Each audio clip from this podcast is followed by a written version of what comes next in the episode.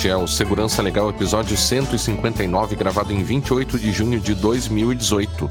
Aplicativos de seguros. Neste episódio, falamos sobre os aspectos gerais do uso de dados por seguradoras e as novas possibilidades no mercado brasileiro.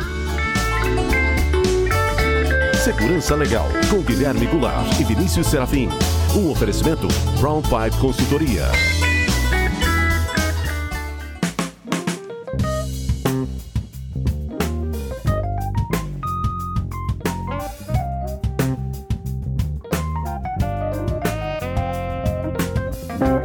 Sejam todos muito bem-vindos. Estamos de volta com o Segurança Legal, o seu podcast de segurança da informação e direito da tecnologia. Eu sou Guilherme Goulart e aqui comigo está Vinícius Serafim. Tudo bem, Vinícius? Como vai? Olá, Guilherme, tudo bem? Olá, os nossos ouvintes. Tudo certo, sempre lembrando que para nós é fundamental a participação de todos por meio de perguntas críticas e sugestões de temas. Para isso estamos à disposição pelo Twitter, no arroba Segurança Legal, pelo e-mail, podcast arroba pelo Facebook, arroba Segurança Legal, e também pelo youtube.segurançalegal.com, além, é claro, uh, do iTunes, né? A gente uh, pede que se você ainda não nos avaliou lá no iTunes, o faça. E também não deixe de enviar mensagens para nós, né, Vinícius?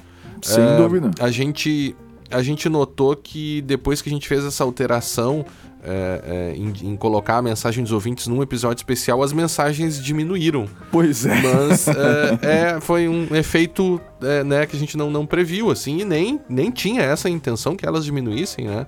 é, não se sintam, então, por isso, diminuídos no sentido de, de não, não ser importante as mensagens dos ouvintes. Ao contrário, é tão importante para nós que a gente agora estabeleceu um episódio único para isso. Então, é, não deixem de encaminhar mensagens para a gente como estavam fazendo até agora, né, Vinícius? Sim. É, eu queria também deixar uma referência aqui ao pessoal do, de um podcast que eu não conhecia, que é o PodTag, que fez uma referência muito elogiosa ao Segurança Legal lá no episódio 9 que o, o, o, título do episódio é Oportunidades na Alemanha, Intercâmbio e TI na Europa.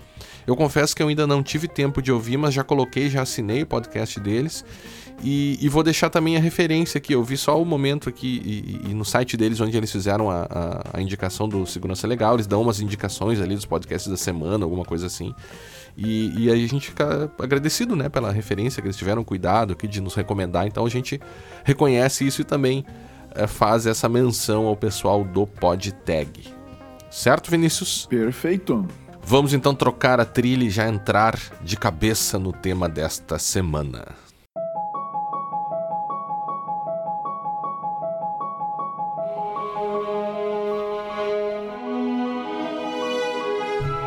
É, esse tema chegou até nós de um jeito meio diferente, né, Vinícius? Você tava ouvindo rádio, conta aí como é que foi. É, cara, eu costumo ouvir rádio de manhã cedo e me chamou a atenção uma propaganda que eu ouvi que falava basicamente em você instalar um aplicativo no seu celular para que uhum. a seguradora pudesse monitorar a sua forma de dirigir e com isso te dar pontos, né? Te dar pontos que vão te dar uhum. descontos e algum tipo de premiação.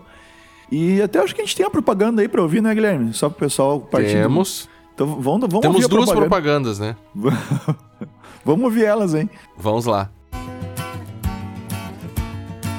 Imagine se os motoristas ganhassem descontos no seguro do carro pela maneira como dirigem e por serem gentis. Pensando nisso, o Porto Seguro Alto criou o aplicativo Trânsito Mais Gentil, que mostra o desempenho no trânsito e ainda dá prêmios e descontos no seguro do carro. Já na largada, ao baixar o aplicativo e se cadastrar, o motorista ganha 3% de desconto na contratação ou renovação do seguro do carro. Quem não tem multa na habilitação também ganha mais desconto. Informações como aceleração, velocidade, frenagem e curvas são registradas, gerando um relatório ao final do percurso em que é possível ver o desempenho no trânsito em todo o trajeto. Além disso, para cada percurso é dada uma nota que vale moedas. O aplicativo Trânsito Mais Gentil usa o GPS do celular para acompanhar os trajetos e não precisa estar aberto para funcionar. Basta deixar o GPS ativo durante as viagens e pronto. Se o motorista tiver entre 18 e 24 anos, a média das notas pode valer até 15% de desconto na contratação ou renovação do seguro auto. E ao realizar os cursos online disponíveis no aplicativo, ainda garante mais 10% de desconto, podendo chegar até 35% de desconto no Porto Seguro Auto Jovem. Outra maneira de ganhar moedas são as missões e as medalhas. Cumprindo as missões, o motorista conquista moedas. Alcançando determinados objetivos e desafios, ele ganha medalhas de bronze, prata ou ouro, que também valem moedas. Quanto mais moedas acumuladas, melhor a posição no ranking. Todos os meses, os 10 primeiros colocados no ranking ganham prêmios. Mas o mais importante, utilizando o aplicativo Trânsito Mais Gentil, o motorista está fazendo a sua parte por um trânsito melhor. Aplicativo Trânsito Mais Gentil. Baixe agora e pegue o caminho da. Menina, que trânsito! Que foi? Ah, o de sempre. Buzina, buzina, buzina. E você? Ah, desconto, desconto, desconto. Mas sim. Respeitei o limite de velocidade, desconto. É. Nenhuma frenagem brusca, desconto. Curva certinha, desconto. Nenhuma buzinadinha. Ah, só a do ciclista para agradecer a preferência. Chegou o aplicativo Trânsito Mais Gentil do Porto Seguro Alto. O app que transforma sua gentileza no trânsito em prêmios e descontos no seguro. Pegue o caminho da gentileza. Baixe agora ou consulte seu corretor. E aí, Vinícius, é, será que se trata somente de gentileza? Pois é, cara. é, é, é, bom te lembrar que a gente está citando aqui a propaganda da Porto Seguro, que foi a primeira que eu ouvi que me chamou a atenção. Né? Uhum. Mas a gente tem outras seguradoras pelo mundo aí, não só no Brasil, fazendo, usando esse tipo de, de recurso. É, uhum. Percebe que se você é um adolescente, né, ou um jovem até 20 e poucos anos, como ele fala na propaganda, tu ainda tem um benefício maior ainda. É, uhum. Por quê? Porque justamente esse é o perfil de maior risco. Se você tem um adolescente em casa, por exemplo, teu seguro aumenta. Então, uhum. se essa pessoa que é um perfil de maior risco está usando o aplicativo, se deixa ser monitorada e você consegue saber o que ela está fazendo e se ela está dirigindo, forçando de alguma maneira ou dando incentivos para dirigir melhor, é, tu reduz o teu, o, o, teu risco, né? A seguradora reduz o seu risco né? substancialmente nessa, nesse perfil. Né? Então, é. É, é. óbvio que não se trata apenas de, de uma questão de gentileza no trânsito, né? Se trata da gente saber, o, do, da seguradora saber como é que o motorista, monitorar o, a direção que o motorista tem, como ele faz, né? O seu, o seu ritmo de direção, como é que ele acelera, desacelera e por onde ele vai, esse tipo de coisa, para daí conseguir uh, reduzir, reduzir ou aumentar o custo do seguro para essa, essa pessoa. Ainda que se é, fale em o... desconto, né? Quando, Tá falando de desconto, mas você tá falando em reduzir ou aumentar o seguro, no final das contas. É, o, o, a questão aqui é que é, quando a gente começa a falar em recolhimento de dados pessoais nas mais variadas atividades, né, a gente sempre nota o uso de eufemismos, né, ou a, a, a, a não colocação exata do que está sendo feito com os seus dados. Então, essa é uma constante, né? você. E, e, é uma questão que se relaciona com a própria publicidade, né? As empresas vendem os seus produtos, obviamente, chamando atenção para os aspectos mais positivos dele. Uhum, Ninguém vende claro. o seu produto falando mal do próprio produto. Né? Sim. Né? Agora, é um eufemismo, né? Você liga uma ideia de gentileza quando na verdade é um aplicativo que lhe monitora o tempo todo enquanto você estiver com ele instalado, como a própria propaganda diz. Não precisa nem estar o aplicativo aberto, né? Bastaria. É, ele fica em segundo plano. É, né? Ele fica em segundo plano, né? Uhum. É, essa ideia, como o Vinícius colocou, ela não é nova. Né? Nos Estados Unidos, a própria questão de monitoramento de carros é muito antiga, especificamente a questão de uso desses sistemas e de, de telemetria, né? como, como esse, podemos chamar, Uh, é conhecido, por exemplo, o Trip Sensor da, da seguradora Progressive, que é uma grande seguradora americana que eh, começou a ser usado em 2004 e em 2011 já estava presente em 40 estados americanos. Uhum. Só que uh, a, a, gente está falando uh, de um aplicativo que recolhe informações e encaminha para a seguradora para fins de cálculo do valor do seguro. Só que a ideia de carros com sensores também não é um assunto novo. É algo muito antigo nos Estados Unidos, por exemplo, eh, e a gente vai colocar todas as referências aqui que a gente utilizou para fazer esse episódio, mas em um dos artigos que a gente consultou aqui, eu dizia que em 2003 você já tinha 25 milhões de carros nos Estados Unidos com o chamado EDR, que é o Event Data Recorder. É uma caixa, uma caixa preta. Uma caixa, preta, preta, que exatamente. avião, que, né? que recolhe uma série de informações. Uh, inicialmente, lá na década de 90, essa caixa preta era utilizada para verificar aciona- questão de eficácia de airbags e questão de frenagem, e depois isso foi evoluindo para que uh, uh, esses, essas caixinhas passassem a verificar as causas de um acidente ou ajudassem na, na identificação de causas de acidentes, principalmente pelas montadoras. E essa é uma questão também eh, interessante, né? Para que, que eles usavam esses dados? Uh, e os estudiosos começaram a ver que essas caixinhas pretas eram substancialmente usadas, ou, ou a ideia inicial seria proteger as próprias uh, uh, montadoras contra alegações de defeitos. Então você está dirigindo lá, o seu airbag dispara sozinho e você sofre um acidente. Aí você ajuiza uma, uma ação contra a seguradora e diz: Ó, oh, o meu airbag disparou sozinho sem eu estar tá fazendo nada. Né? Passei uhum. no buraco e disparou o airbag. E com essas caixas pretas, as próprias seguradoras conseguiriam se defender contra eventuais alegações dos usuários, enfim. Então, até aí, sem grandes problemas, a não ser o fato de que as pessoas ignoram até hoje sumariamente que os seus carros possuem esses dispositivos. Né? É, e a, a, também acaba sendo um problema de privacidade, de proteção de dados também, porque você não, não, não sabe que há um equipamento dentro do seu carro que pode ser utilizado, inclusive, contra você é, em uma questão de prova judicial, né? É, a questão é. O, o, grande. Eu acho que esse tipo de equipamento é benéfico. A questão é o uso que é feito dele. Aí a uhum. gente tem que lembrar que, por exemplo, que na. Você está falando do EDR. Do EDR, né? Que do EDR de, específico, tá. É, que de forma similar ao FDR, que é o Flight Data Uhum. Recorder, que é o, é o nome correto da, da caixa preta do avião. É, similar uhum. F, que não é, é preta. Oi, que não é preta, que é laranja, obviamente, senão ninguém encontrar ela. Mas o, o que acontece é que uh, o FDR ele grava e, e, absolutamente tudo o que acontece na cabine do avião, inclusive as conversas dos, dos pilotos. Uh, uhum. E é muito interessante para quem, para que acho que é CCGNA, se eu não estou enganado, que é o órgão aqui no Brasil que faz investigação de acidentes aéreos. Uhum. E, lá, lá, você pode encontrar os relatórios deles. Você pode baixar os relatórios uhum. para ler. E é muito interessante quando eles falam a respeito do uso que pode ser feito daquele relatório. É, uhum. E a, a, a, grande, a grande preocupação da ICAO, que é a, que é a entidade internacional é, que lida com essa. Vamos dizer assim, que reúne todas as entidades que cooperam nessa questão de investigação de acidentes aéreos e tudo mais. Uh, uhum. A coisa é, é, muito clara no sentido de que os dados da FDR não são utilizados para uh, achar um culpado. Porque eles uhum. entendem que existe um bem acima disso, que é você entender exatamente o que aconteceu num acidente aéreo, para evitar que aquele, que aquele, uh, aquele fato venha a se repetir. Ou seja, a pessoa com receio de ser punida pelo um erro que ela cometeu, ela oculta informações que uh, mais tarde podem fazer com que um outro acidente do mesmo tipo aconteça. Então, uhum. uh, existe lá o FDR e se você der uma olhada em alguns relatórios de acidentes aéreos, você vai ver que é muito claro que o, o objetivo que eles colocam é para simplesmente auxiliar a tornar mais seguro né, o transporte aéreo.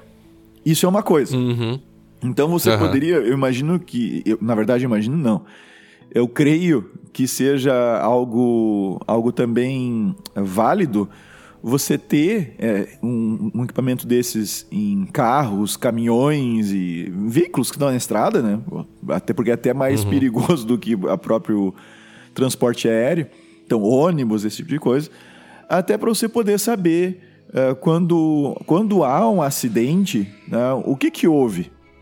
Né? Quem, que, quem que estava acima da velocidade? Ou quem Uh, quem que vinha dirigindo de uma maneira fazendo zigue-zague na estrada, por, por, exemplo, né? E acho que isso é interessante para você descobrir as causas do acidente. Agora, se você vai utilizar isso uh, para punir também, né? Para punir as pessoas e tal que, que realizaram, cometeram acidente, aí já é uma discussão que a gente tem que tem que ver e talvez até comparar isso com a questão, de novo, do, do FDR, né? É, eu não... Aqui, só bom, bom deixar uma coisa clara que talvez não tenha ficado claro. A gente deu um passo atrás aqui, na verdade. A gente começou falando sobre o aplicativo, que é o assunto principal, mas antes da história do, do aplicativo, antes de chegar até aqui, a gente tem a questão do, e, do, Do EDR. do EDR, né? Assim, EDR e aplicativo são coisas distintas. Né? O EDR, EDR está muito, ah, tá muito ligado à questão de você deixar os dados recolhidos dentro do carro e que eventualmente nunca serão utilizados a não ser em caso de um acidente. Isso. Isso o EDR. Com Isso o aplicativo, EDR. como a gente vai ver, isso o EDR. Com o aplicativo as coisas ficam um pouco diferentes. Diferentes, sim. É, eu não sei, Vinícius, se eu, se eu, se eu concordo in- integralmente contigo, porque Uhum. a gente está falando de algo que sim pode ser usado contra a pessoa em, em relação a uma questão de prova, inclusive em processos criminais, né? É, e há toda, todo um cuidado hum, na questão da, da prova para processos criminais, tanto aqui quanto nos Estados Unidos, que você deve analisar também com bastante cuidado, aí, sobretudo a ideia de você produzir prova contra si mesmo, né? É, e, e veja, eu não tô querendo dizer que existe um direito das pessoas mentirem para a seguradora, não é nada disso, mas é, pensando exatamente nisso que os Estados Unidos criaram em 2015 uma lei que é o Data Driver Privacy Act que regula alguns aspectos desses EDRs e basicamente o que a lei diz é que os dados pertencem ao proprietário do veículo e eventuais acessos serão limitados, ou seja, você precisa dar consentimento para que esses dados sejam usados, ou ainda você precisa de uma ordem judicial para recolher aqueles dados, ou o uso dos dados no caso de emergência, né? Que seria a ideia de o- você sofre um acidente e aí poderia usar esses dados para chamar uma, uma, uma ambulância ou, ou, ou coisas assim, né? Então, os Estados Unidos já pensam isso, né? Já pensam nisso. Uma evolução, Vinícius, desse EDR é um serviço que já é conhecido aqui entre nós, entre nós brasileiros, que é o serviço OnStar dos carros da Chevrolet, que funciona nos Estados Unidos desde 1996. A novidade, e aí já começa a se aproximar o caso do aplicativo, é que no serviço OnStar você tem um EDR, ou não é bem um EDR, mas você tem sensores no carro que, eh, que recolhem informações e repassam para um, um uma outra pessoa, no caso a Chevrolet e os seus prestadores de serviço. Então você tem um sistema que transmite dados, como se fosse um sistema de telemetria mesmo da, da Fórmula 1.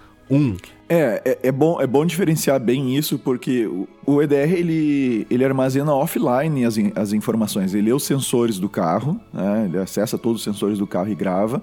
E no caso do OnStar, ele, ele se diferencia, já vai na direção do aplicativo, porque existe um monitoramento online. né? E aí você tem sim a questão do- da telemetria. Né? Você tem dados sendo lidos dos sensores, dos mais diversos sensores do carro, e sendo enviados ah, lá para a Chevrolet, para a central lá de serviço deles. né? E, e essa é uma diferenciação importante. Né, com relação ao EDR e essa questão do aplicativo que é onde a gente, de onde a gente partiu. Né? É, é, é, o, esse serviço já é bem utilizado aqui. é, a gente tem um, um, um vídeo aqui que foi gravado num programa da Globo News que a gente vai tomar a liberdade de tocar aqui, é, esperando não ser sofrer algum problema de direitos autorais aqui por tocar um fragmento, mas um pequeníssimo fragne- fragmento e, e- e coloco aqui desde já para fins de estudo, né, Vinícius, É, que explica um pouco como funciona basicamente o, o- esse sistema e quais são algumas das in- intenções, além das intenções já previsíveis para o sistema OnStar aqui no Brasil. Vamos ouvir um pedacinho aqui. Vamos lá. Você passa horas dentro do carro, no trânsito, pensando em tudo que ainda vai fazer quando chegar no escritório ou em casa? E se dentro do carro você tivesse um assistente pessoal para cuidar dessas tarefas? Isso já existe, mas esse assistente, em vez de estar ao seu lado, é acionado por um botão. E tem muita gente escolhendo o carro que vai comprar só para ter esse serviço. O carro está conectado a um, servidor e esse servidor monitora o que está acontecendo dentro do carro e é, possibilita ao cliente ter vários serviços partindo desta conexão. Que tipo de serviço? Serviços de emergência e segurança, fundamentalmente se o carro passar por um acidente ou se o veículo for roubado, a possibilidade de conexão com o veículo. Serviços de concierge, ou seja, o cliente pode falar com o call center, o call center atende o requisito do cliente. faz reservas em restaurantes, é, vê um destino próximo, faz serviços é, de consulta em geral. E outro grande serviço é navegação. Então, o cliente liga pedindo um destino, nós identificamos esse destino e mandamos para o navegador do veículo que leva o cliente até o destino. Bom, vocês basicamente têm acesso a muitas informações sobre esse consumidor. Né? Vocês monitoram aonde está o carro, quais são os hábitos dessa pessoa. Como é que funciona a questão da privacidade? A questão de privacidade é fundamental. Então, como que a gente começou? A gente só passa a oferecer serviço do OnStar para o cliente se o cliente concorda com os termos de privacidade. E se em qualquer momento durante o contrato o cliente nos alertar que não quer ter nenhum tipo de invasão de privacidade, a gente para de monitorar o veículo. E Carlos, como é que você começa a usar esse grande banco de dados que você vai coletando sobre os clientes? O que nós estamos fazendo agora é mapeando hábitos, vendo quais são as principais consultas, para onde que os clientes mais se direcionam, para fazer parcerias com empresas de mercado que possibilitem fazer algum tipo de oferta que case com o hábito desse cliente. E corre o risco do, do consumidor ser bombardeado com algum tipo de, de publicidade, por exemplo? Então nós nunca vamos entrar em contato com o veículo e conversar com o cliente sobre uma promoção de algum tipo de, de serviço. Tem toda uma série de uma, um protocolo de privacidade.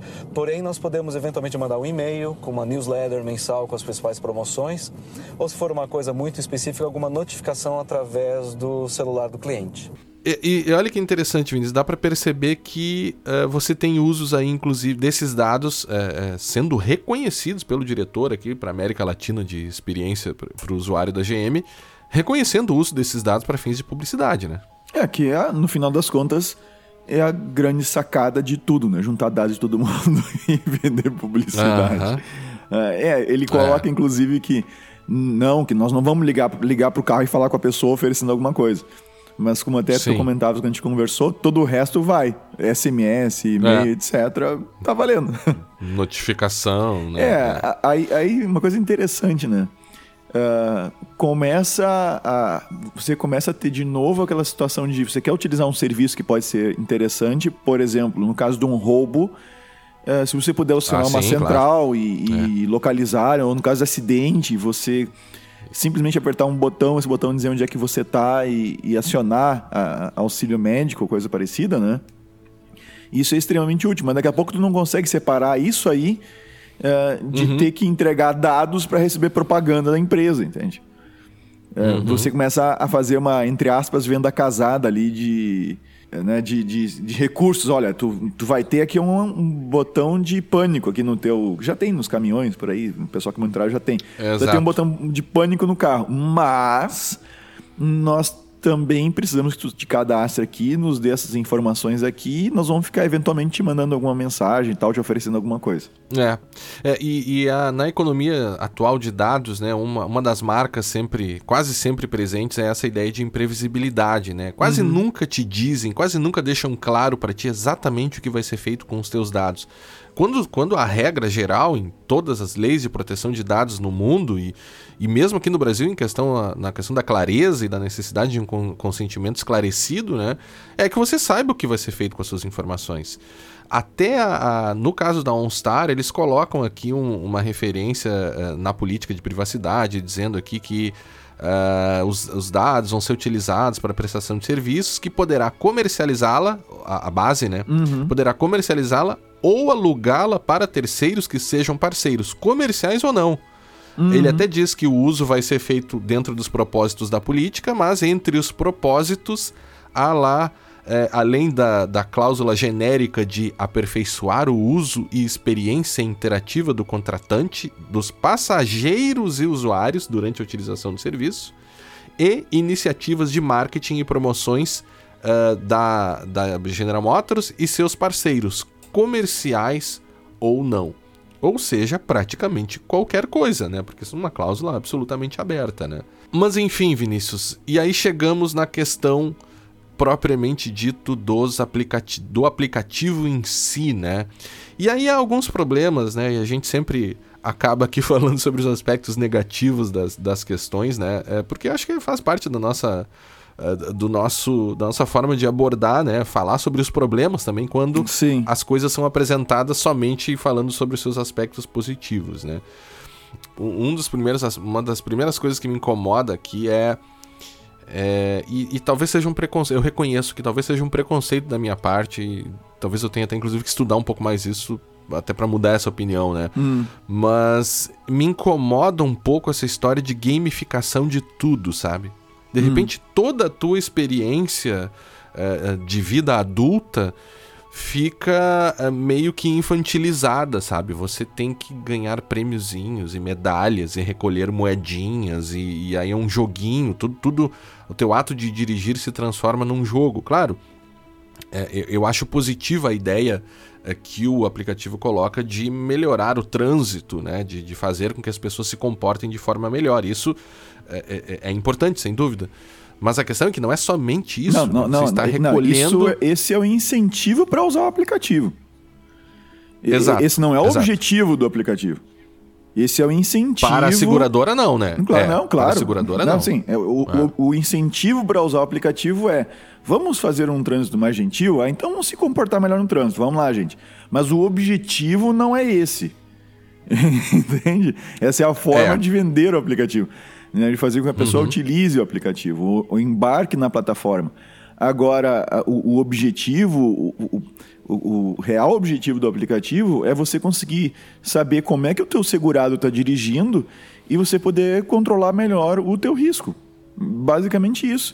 né? seja você você está fazendo com que um jovem dirija dentro de certos parâmetros, né, para garantir a questão do, Uhum. do desconto do seguro, até com um desconto maior. E não e olha, e olha que isso não necessariamente é ruim, tá? Aqui na, aqui na cidade que eu moro, aqui na região, morrem em todo que é lugar, mas aqui é como- por ser uma Aham. cidade pequena, cada acidente que acontece é muito chocante, assim, sabe? Porque todo mundo se Uhum, conhece uhum. e tal. E assim, como é frequente, cara, acidentes de trânsito aqui que matam jovens, né? E basicamente é por causa de saída de festa, eh, direção inadequada, ou seja, uma cidade tranquila, pacata, que nem 3 de maio, já teve mais de um jovem que acertou um- uma árvore na cidade, sabe? E a gente não tem trânsito para Aham. isso. Eu tava correndo, tava mais de 100 na, na rua e tal. Então, Sim. sim, vai, vai ter um efeito po- positivo, sim, pode ter um efeito positivo. Mas o, a essência não é essa. A essência é você controlar risco, pagamento de prêmio, esse tipo de coisa. Pois é, é a ideia utilitarista, né? Que de repente eu, para conseguir algo positivo, posso fazer qualquer coisa para chegar àquele fim. É, e, e- e há no me- nos meios utilizados uma série de questões que precisam ser tratadas com cuidado, né? E uma delas, é como eu disse, é a questão da, da cientificação, né? As pessoas, de repente, e, e aqui é um chute, creio que não saibam, a maioria que está utilizando o aplicativo não sabe exatamente quais são as reais consequências disso, porque por enquanto o aplicativo é opcional, né? Agora, você pode tornar esse o uso do aplicativo obrigatório, no sentido de que você só conseguirá tirar o né, fazer um seguro ah, se você tiver o aplicativo. E esse torná-lo obrigatório não necessariamente pode, né, pode ser a, a empresa te obrigando, a seguradora te obrigando a usar o, o aplicativo. Ela pode tornar o seguro tão caro para aqueles que não, Não usem usa o aplicativo, sim. que o aplicativo seja é, é, seja obrigatório indiretamente É, pela é- é uma condição, custo, é, né? in- fica inviável tu ter o, o seguro sem ter o aplicativo. É. E É. aí a própria Cat, Cat O'Neill do Weapons of Math Destruction, que a gente usou aqui para recolher algumas, algumas ideias né, para esse episódio de hoje, ela fala que, inclusive no capítulo 9 do livro dela, fala só sobre questão de uso de dados por seguradoras, né? É, inclusive de não só de, de carros, mas de saúde também. Ela diz que o- há um risco óbvio de você não ter escolha. Ou seja, você não consegue proteger sua privacidade mesmo que você queira. A privacidade, segundo ela, eh, pode acabar se transformando nessas situações em um luxo. Ou seja, só quem pode pagar vai conseguir eh, ter um pouco mais de privacidade, porque todas as outras pessoas vão ser obrigadas a fornecer um número de informações tão intensa sobre a sua própria vida, inclusive. Porque esse é um ponto, né? É, v- eh, não se trata somente de hábitos de direção se trata de de repente um aplicativo saber em todos os lugares que você vai o tempo todo. E, e veja, este é o aplicativo da sua seguradora, Né? que é uma coisa assim que, que é complicado, né? É, não que outros aplicativos já não saibam, ou outras empresas já não saibam onde você vai o tempo inteiro, né? Basta pensar no Waze, no Google ou na, na, no Google em geral, na Apple, né? Por, É, por, por mas- conta dos telefones, né, cara? É, mas assim, ao mesmo tempo, né, porque, todo, porque alguns têm, vamos então abrir para todo mundo, é complicado, né? Tem aquele outro aplicativo que, tu, que tu encontrou, de qual seguradora mesmo que era? Que tu encontrou na loja? Ah, é o. Sul América. Sul Da América. Sul América. Então, por exemplo, o Guilherme encontrou esse aplicativo aí da Sul América, né, Guilherme? Tu falaste aí. E olha o que olha o que estava escrito lá nos comentários do aplicativo. Abre É. aspas. Perde ponto se rodar à noite. Absurdo. Às vezes penaliza na velocidade, mas ao ver no mapa você consegue verificar se registrou certo valor da via. Se estiver errado, você corrige e eles avaliam. No- nesse ponto, parabéns. Tirei ponto na avaliação do aplicativo por, por perder ponto ao andar à noite. Né? e, olha, a, e, a, e a resposta da Sul América Seguros no- Aham. lá nos comentários. Olá, No Google Play, isso, né? É, olá, fulano, tudo bem? Hoje a regra do jogo é essa. Se dirigir à noite, quando, por exemplo, você pode estar mais cansado, sua chance de colidir é maior. E por isso a gente desconta estrelas. Sua opinião nos ajuda a melhorar e decidimos pensar se essa variável fica ou sai. Aham, tá Ah, bom. aham. Passa teu contato para esse e-mail aqui, é, que te retornaremos em breve. Olha só, o simples fato de você dirigir à noite vai te nesse aplicativo aqui, por exemplo, te desconta estrelas. tá? E aí, o, o que que falta para você começar a, a retirar estrelas, pontos, moedinhas, medalhinhas e o que mais for, essas, essa Aham. quinquilharia virtual que não que não existe. Aham. Daqui a É, pouco, é, daqui a pouco começa. Ah, você pode trocar 500 moedas por um baú para guardar os seus objetos virtuais. Aham. É, então, é, daqui a pouco você começa a perder essas coisas, porque de repente você anda em certos lugares, faz certos trajetos que a seguradora entende como sendo de maior risco. Não só o horário, mas certas vizinhanças que você frequenta. Ah, e isso é bem tranquilo, é perfeitamente possível. É, e aí você, dependendo dos lugares que você anda, ou seja, nota que começa a, a ficar uma, uma individualização, uma personalização do, do seguro, é, que pega o indivíduo lá pontualmente, não mais um grupo de risco. É, não tem, É, você grupo de ainda vai risco, ter então você está sozinho grupos, dentro do né? grupo É. de risco, praticamente. É. né? É, pode ser. E, e a questão é até que ponto que isso. Até que ponto que isso é bom ou ruim? Porque se a gente pode. A gente pode fazer uma análise individualista da coisa, né, Guilherme? É, por E exemplo. utilitarista. E uti- É, mas assim. eh, Do ponto de vista individual, eh, se eu sou um motorista que não dirige embriagado, eu tenho um. Eu sei que meu perfil de risco é um, é um perfil de baixo risco, né? Porque eu tenho garagem, eu, eu, eu não ando em em nenhum lugar potencialmente perigoso, não viajo com o meu carro, esse tipo de coisa, tá? eu vou achar interessante. É, é interessante que eu usar esse aplicativo, é interessante esse tipo de, de discriminação, né? Aham. Porque eu terei um desconto grande no meu, no meu seguro. E alguém que dirige à noite, costuma ir em bar, costuma ir em festa, costuma frequentar lugares de maior risco que eu não frequento, esse naturalmente o, o risco dele vai ser maior, então ele vai pagar mais pelo seguro dele. Tá? Uhum. Ah, então, da minha parte, dane-se. Entende? Eu tô, eu tô tranquilo. E, e tanto que a gente, quando vai contratar um É. seguro, a, a gente procura ver qual é o seguro entre as seguradoras, qual é o seguro mais barato. Né? Mesmo que algumas vezes, para isso, isso é, não sei se hoje continua, mas algumas seguradoras te davam um desconto de 5%, se eu não estou enganado, na época, se tu colocasse um, aqueles protetor de bloqueio, né? aqueles bloqueadores do, Uhum. do carro. né? Mas aquilo Aham. põe a tua vida em risco, não diminui o risco da seguradora, mas põe a tua vida em risco. Se o cara descobre que tem- Transfere o risco pra ti, né? é, tem, transfere gente, é, tem gente que foi morta por, ban- por bandido porque o cara viu que tinha bloqueador e a pessoa ficou nervosa, não conseguiu desbloquear o carro, o cara, o cara matou. né? O carro não foi roubado, tá lá. Ah, Aham. Então, e- existe esse aspecto. Por outro lado, e acho que aí eu vou largar o gancho para ti, né?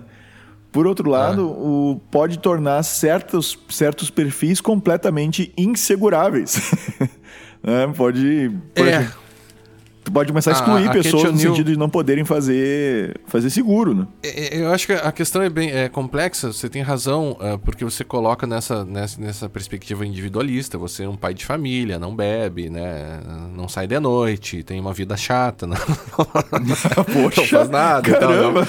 não, não, não é tu esse, é um, um outro cara. É, mas eu sou pai de família, não costumo sair muito à noite. eu tenho compromisso Ah, tô manhã, tarde e brincando. noite. Não, cus- tô não, brincando contigo. não costumo beber.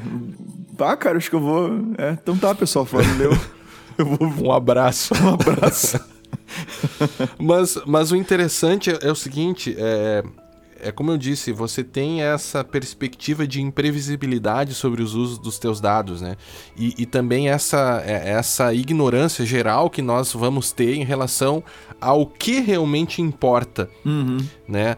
É, e talvez você ache que você tem um perfil que é tranquilo e tal, e que tá tudo bem, e talvez se identifique por uma técnica é, né, ainda a ser criada que você é um desses é, aptos a serem inseguráveis.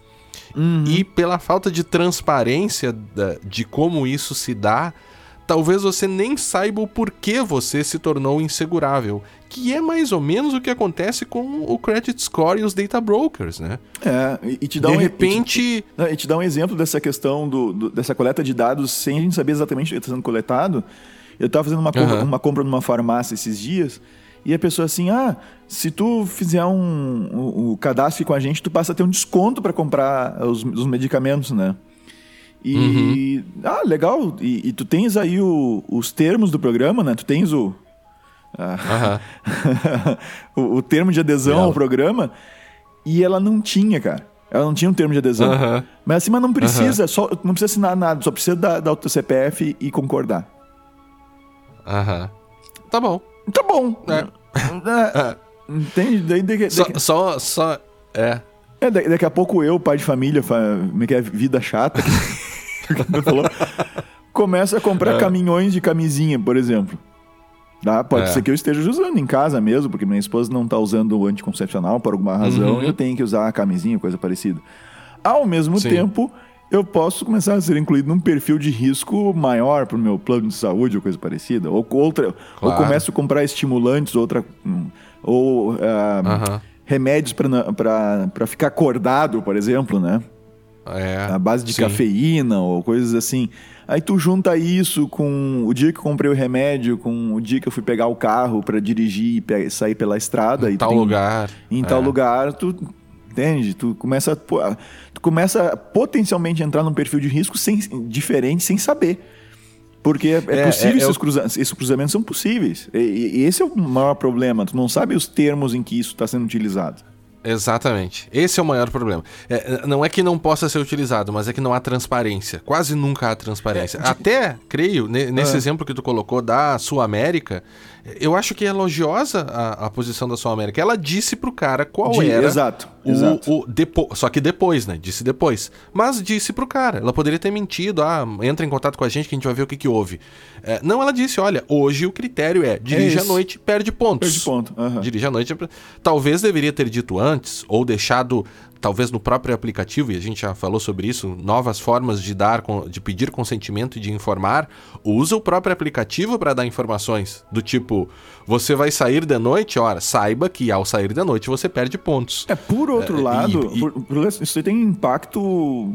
ah, um impacto na vida da pessoa. Daqui a pouco tu não vai mais. Exato! Entende? Exatamente. Ah, eu, vou, eu vou no restaurante. Ah. Pois Eu vou perder meu é, seguro, né? mas se eu, se eu ir hoje. Não, não vou hoje. Eu não vou jantar sair Não- pra jantar. não vou eu vou ficar jantar. em casa e vou pedir um negócio é, no vou pedir iFood. um negócio. Né? É, é, basicamente, te, te dá um prêmio por não sair de casa à noite. Ou É. usar um outro. Usar um outro tipo, um Uber da vida, táxi ou coisa parecida. Né? Então, você tem que tomar Que cuidado talvez- de desativar o aplicativo. Que se, que se- É. Então, e os erros, né, Vinícius? É, a Cat O'Neill fala da, dos problemas de, da, da- do erro que há entre a, a, ou achar que correlação é a mesma coisa que causação. Às vezes você hum. encontra uh, uh, certas questões em mais de uma pessoa, mas não significa que aquilo necessariamente né, vá levar as pessoas a se comportarem da mesma forma. Nesse exemplo que você deu, de repente, por, da pessoa que está comprando vários estimulantes, né? E uhum. pra, pra, pra, né? De repente o cara comprou para outra pessoa o remédio, percebe? Você Sim, e eu, aproveito o desconto. Pai, eu aproveito o desconto. E aqui. aproveita o desconto porque está comprando para outra pessoa e de repente você, é, é, por meio dessa tábula rasa, que, porque a questão é essa, né? Eu estava lendo um outro artigo aqui sobre, sobre é, é, a relação entre como os dados estão moldando uma privacidade, uma personalidade digital tua, que nem sempre é, é aquilo que, que te reflete. É, e, e todas as né, as principais leis aí de proteção do, de dados, GDPR inclusive, é, dá esse direito de retificação, ou seja, você saber o que está sendo feito com seus dados e permitir uma correção. Só que quando você fala em, em, em profiling, né, em, em buckets e, e, e, e como você é avaliado, é muito difícil você ter acesso a esses dados e conseguir se posicionar dentro de tantas informações assim. Uhum. Basta a gente lembrar né, dos possíveis erros, ou seja, talvez você tenha comprado esse remédio para uma outra pessoa, ou talvez, no né, caso do barista, né, o cara trabalha num bar e de repente ele é confundido lá pela seguradora numa pessoa que é, está no bar para beber e não que trabalha lá, percebe? Uhum. Os problemas da, da, desta correlação, né, que de repente vai cair num bucket de pessoas que bebem demais e não consegue tirar um seguro, né? É, então a, a problemática ela, é, ela, é muito mais profunda, assim, né? A Cat O'Neill também fala na questão do, do, das questões geográficas, né? E isso é bem complexo, sim. Eu reconheço que é que é algo bem difícil de tratar, porque ela diz que como leva em consideração as questões geográficas, quem seria mais pobre seriam as pessoas que pagariam mais seguros, porque uhum. estão em lugares mais perigosos. Se você tem mais dinheiro e consegue ir para lugares mais seguros, você pagaria menos o, o valor né, do, do, do, prêmio de seguro. Então, é algo delicado, assim, porque você está é, promovendo ainda uma diferenciação que vai atingir justamente aqueles que não podem pagar né, tanto assim. É, é, é complicado, é, né? É, o que tu colocas é a questão. Aí uma, é um outro ponto com relação a que foge até um, até, até um pouco do nosso conhecimento, né? Mas é a questão econômica, Sim. né? É a questão econômica, claro. De você poder uh, diluir o risco. Uh, ou seja, a gente, se a gente falar em termos uh, gerais, né? Se a gente tiver um grande grupo de pessoas que pagam um pouco de seguro, né? Uhum, que não pagam uhum. um valor tão grande, mas o, o grupo é grande o suficiente para diluir o risco, não fica ruim para ninguém. Uhum. Do ponto de vista social econômico, de, digamos assim. Né? Uhum. Agora, do ponto de vista, uh, vamos dizer assim, uh, do, do, lucro que eu posso querer ter, com individualmente falando, né? Uh, é, para mim uhum. não interessa muito daí saber diluir o risco, o risco num grande grupo e me importa é saber de quem que eu devo ou posso cobrar mais. Mais, né? exatamente. E aí e maximizar o meu lucro, no sentido de cobrar mais de quem pode pagar mais, digamos assim, né?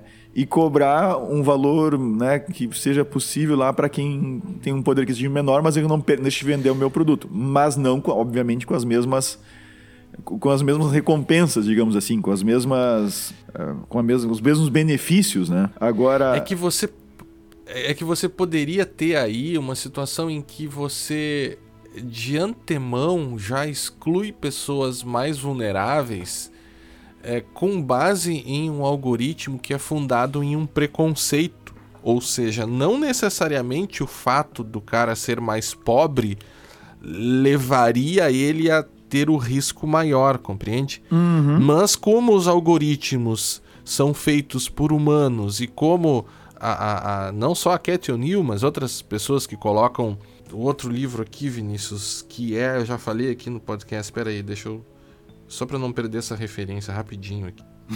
é o Auto, Automating Inequality: How High Tech Tools Profile, Policy and Punish the Poor, que é um livro da Virginia Eubanks, que fala justamente isso, né? Que grande parte desses algoritmos estaria uh, uh, por meio da, da digitalização de certos preconceitos, punindo os mais pobres sem que isso refletisse necessariamente a realidade. Não sei se estou me fazendo entender ou, ou não. Não, explica. não, de novo, o, os algoritmos são feitos por pessoas, né? É, e a gente sabe que em muitas situações você embarca nos algoritmos alguns preconceitos. Uhum. Por exemplo, preconceitos contra pobres ou contra pessoas uh, negras, né? ou contra mulheres e coisas do gênero, sem que sem que isso reflita adequadamente a realidade, ou seja, você está embarcando ali meramente um preconceito.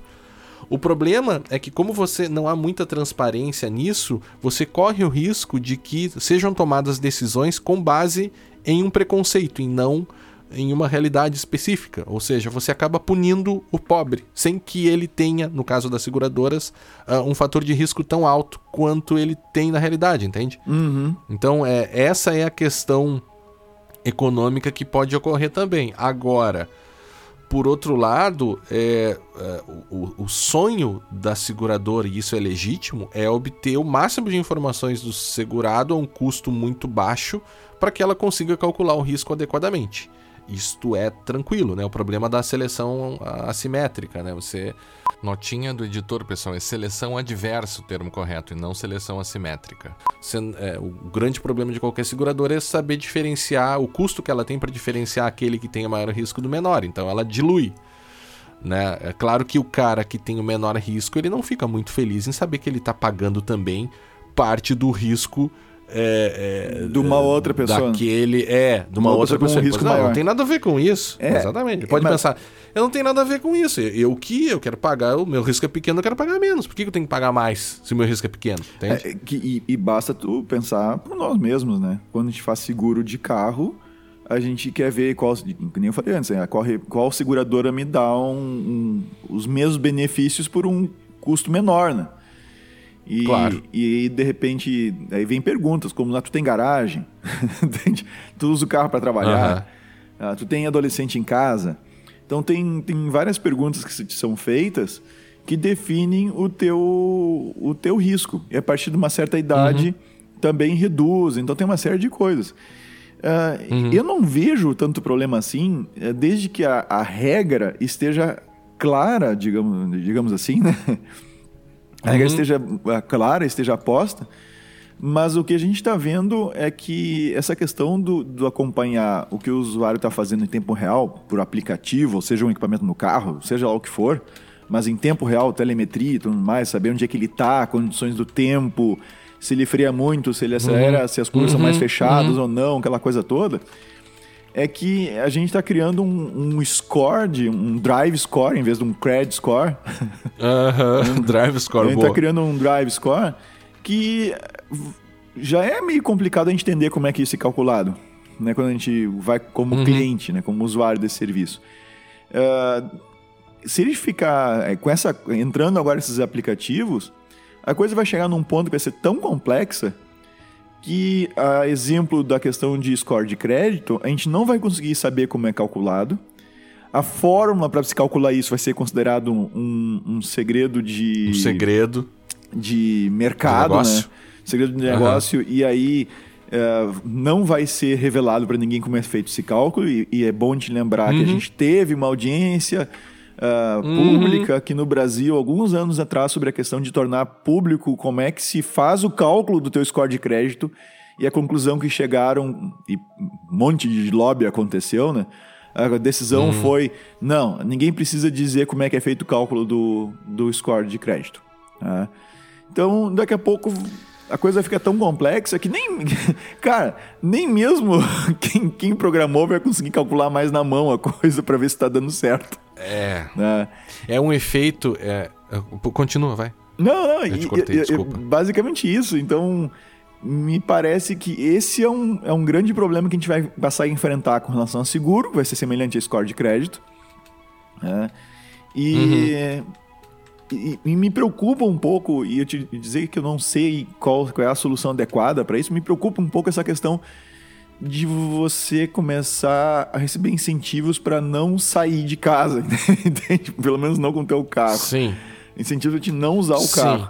Eu não sei até que ponto que isso é, é- Eu entendo o lado da seguradora, compreendo né, a- a- essa informação, o uso dessa informação, mas por outro lado, poxa, para que tem um carro, sabe?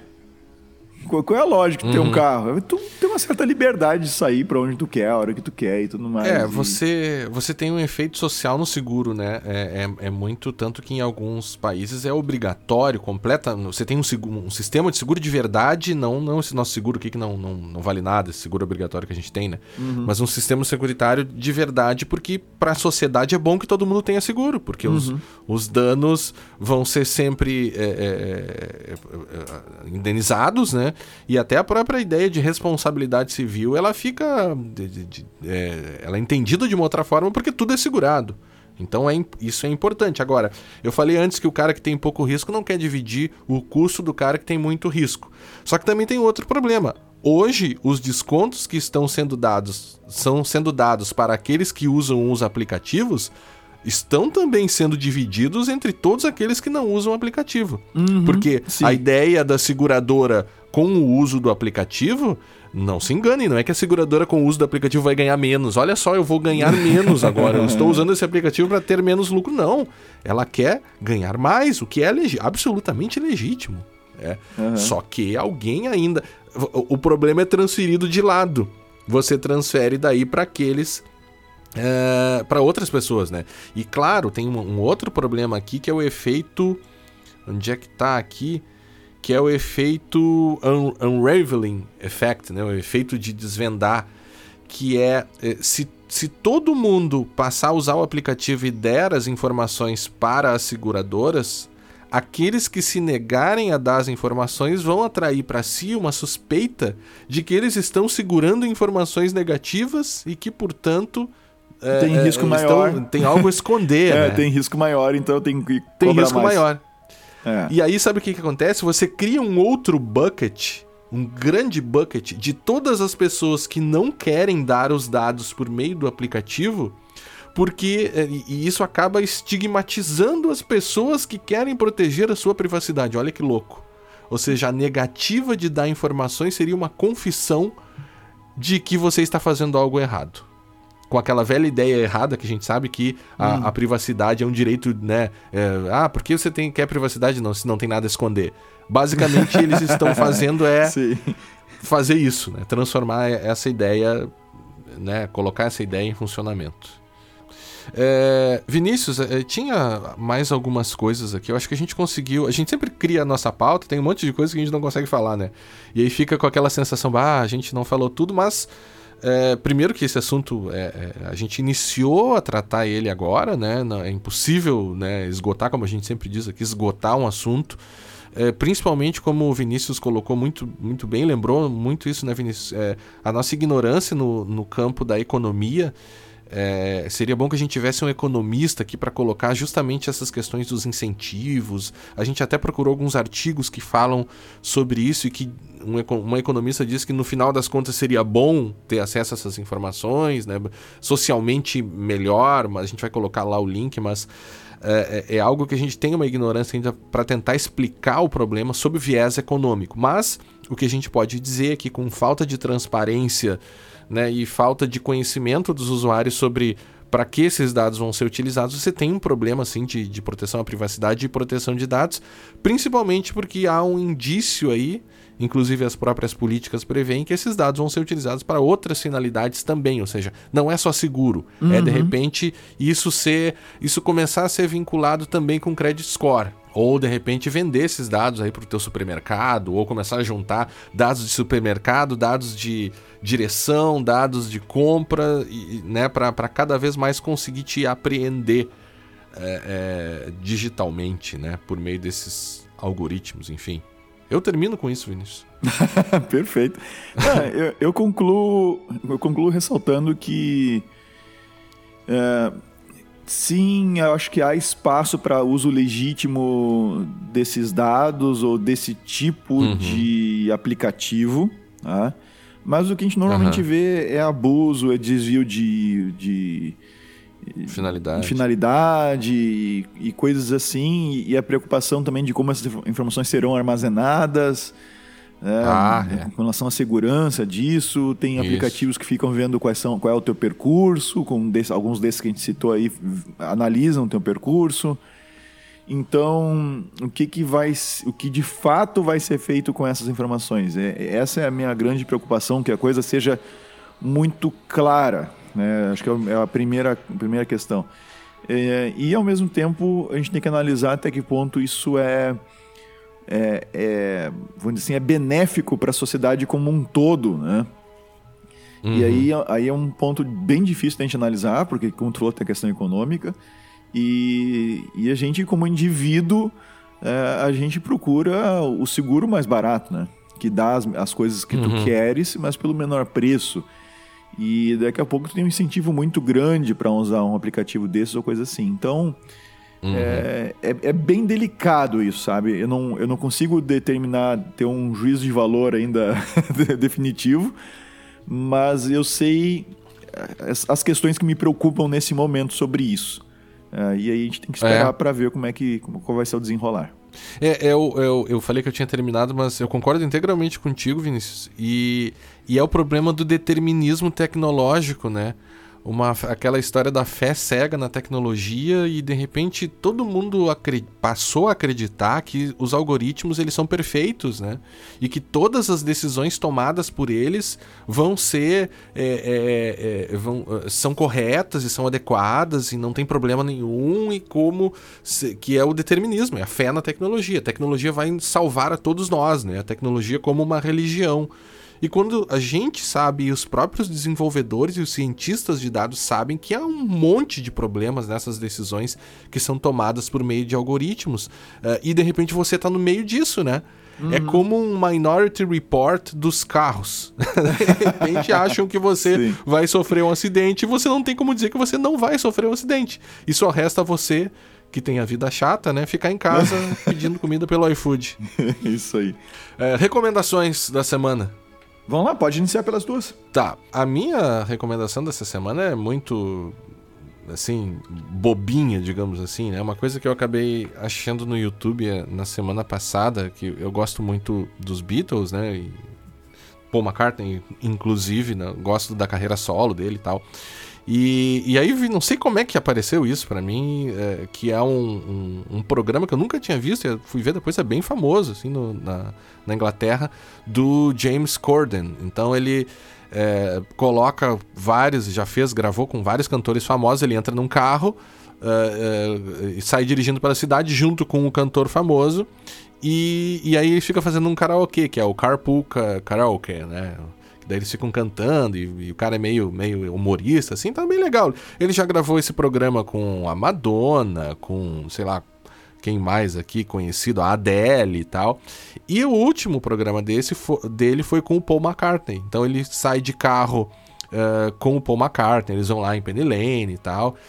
E, e cantam várias músicas, o negócio tem uma parte meio emocionante, assim, e depois eles têm meio que um show surpresa do Paul McCartney, que eu fiquei assim, mas será que esse show foi surpresa mesmo? Pareceu uma coisa meio combinada, assim, mas de toda forma, eh, tem 23 minutos o vídeo, é um negócio bem bacana, principalmente pra quem gosta dos Beatles, assim, é um, um negócio bem legal, assim, tá todo mundo falando sobre esse videozinho, e fica a minha recomendação bem diferente do que a gente tá acostumado a fazer aqui, Vinícius.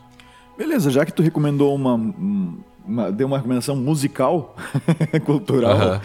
eu vou Aham. eh, recomendar então uma banda que eu, que eu tenho curtido muito assim nos últimos, nos últimos meses aí, que é a Jingle Bells.